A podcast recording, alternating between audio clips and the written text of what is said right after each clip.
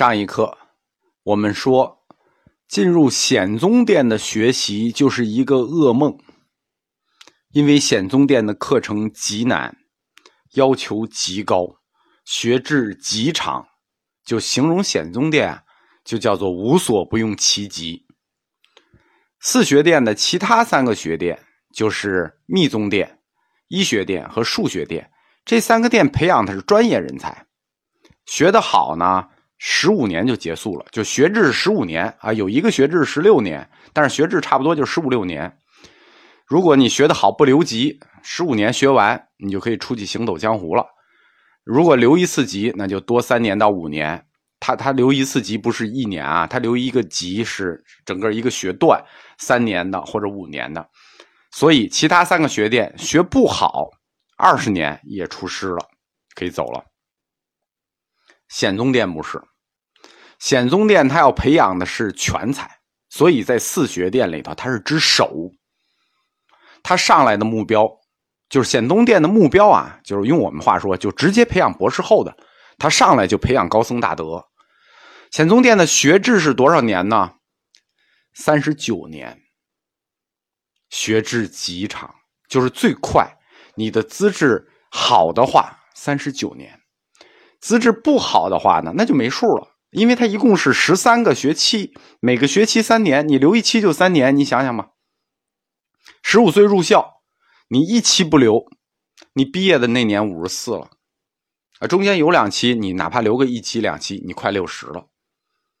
而且显宗殿对学生的要求，他不光是要背经、诵经、呃读经、念经、讲经，这都不算什么，他要求的是你能主动的去阐发经义。就换句话说，你能写论，所以我们说他直接培养博士后。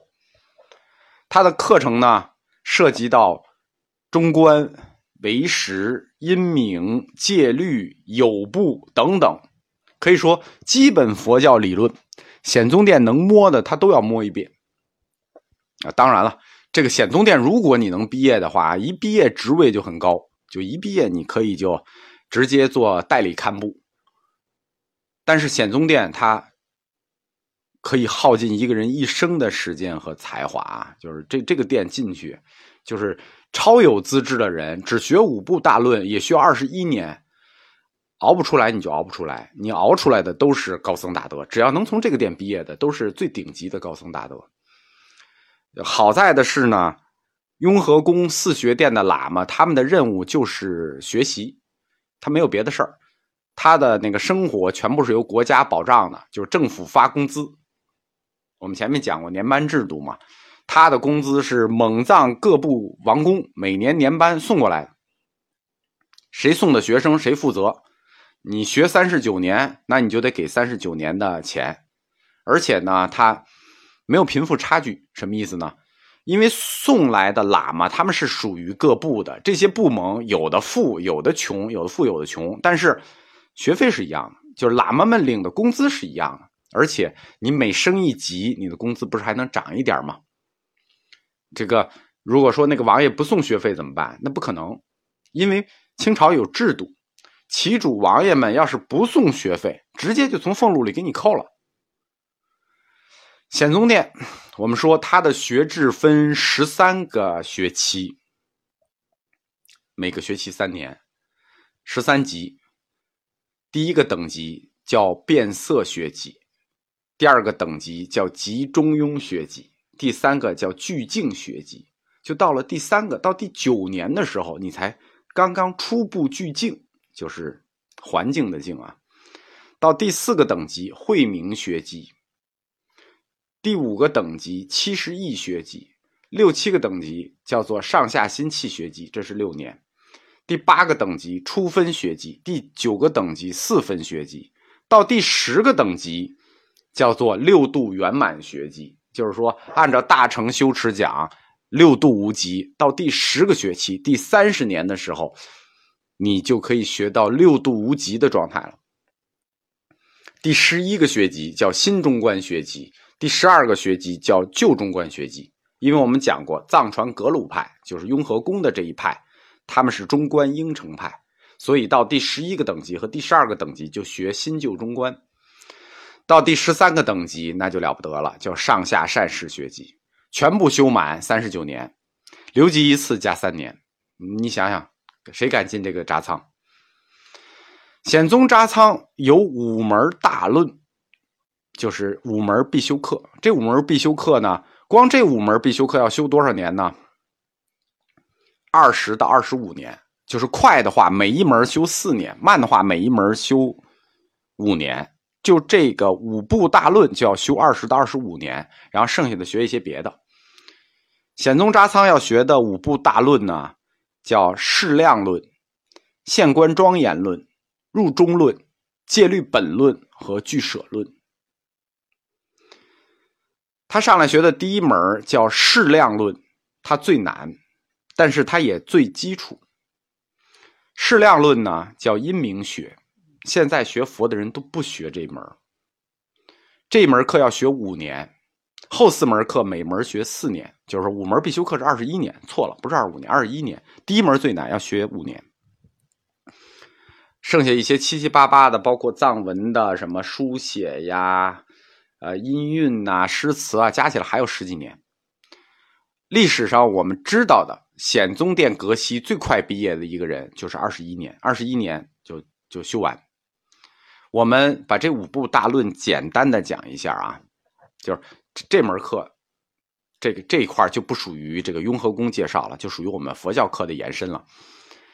第一步是阴明学课程，阴明学是法称大师写的一本书，叫《适量论》的解释。阴明学呢？来自于古代印度，古代印度呢有六派哲学，其中有一派叫正理派，正理派就被佛教吸收了，形成了一套佛教逻辑学。我们说西方有西方逻辑学，东方有东方逻辑学，东方的逻辑学就是佛教从正理派吸收的这一套逻辑学，其实是辩论术。我们中国最早掌握阴明学这门知识人呢是唐僧。当年唐僧在那烂陀寺不是开无遮大会吗？三篇红文破尽论师，最后获封大成天。你想，那么多人怎么破破尽所有论师？你吵架是吵不赢的，要靠讲理。所以当年唐僧用的就是阴明学，写了三篇文章。哲学的核心任务呢，两个字。求真，我们说哲学是什么？爱真理。阴明学的任务也是求真，就是东西方他们的最终任务都是一样，但是求真和求真又不一样了。西方哲学它求真的工具呢，叫形式逻辑。形式逻辑它是一种抽象逻辑，它不涉及到具体内容，对吧？它它就可以像数学一样，它变成一种抽象逻辑。而阴明学呢，就是东方工具呢，佛教逻辑就是阴明，它就不是形式逻辑，它有形式逻辑，但它也有实际的内容。因为阴明学它主要要用于辩论，就是说我们用佛教的义理，还要去解决生活上的问题。你不能像西哲一样纯粹的形式逻辑，那就有点空对空的意思了。佛教的义理要落实到生活里，那你就一定要有实质内容。所以就是形式逻辑加上了实质内容，就构成了阴明学。阴明学主要用于辩论，它的方法呢，其实跟这个形式逻辑有点像，就是定义、立论、推论。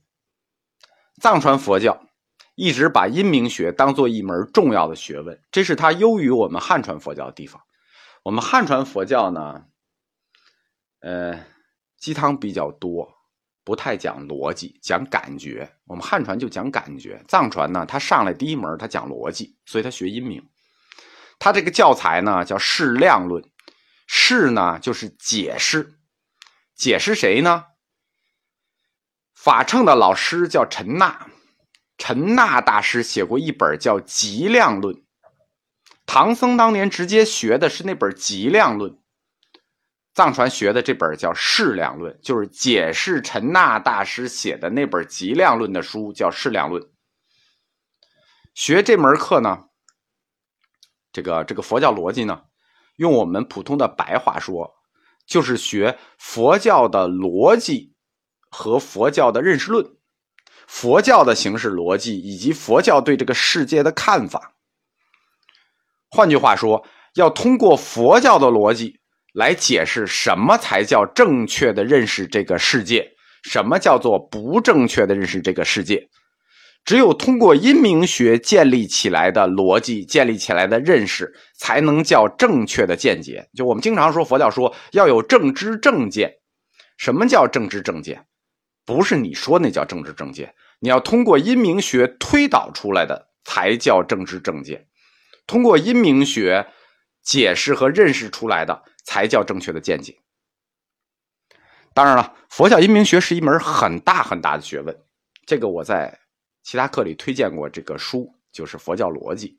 它本身这套书呢，就是整个经典是有七部的，《适量论》只是其中的一部，但是即这一部好像是第四部啊，就这一部就需要五年时间。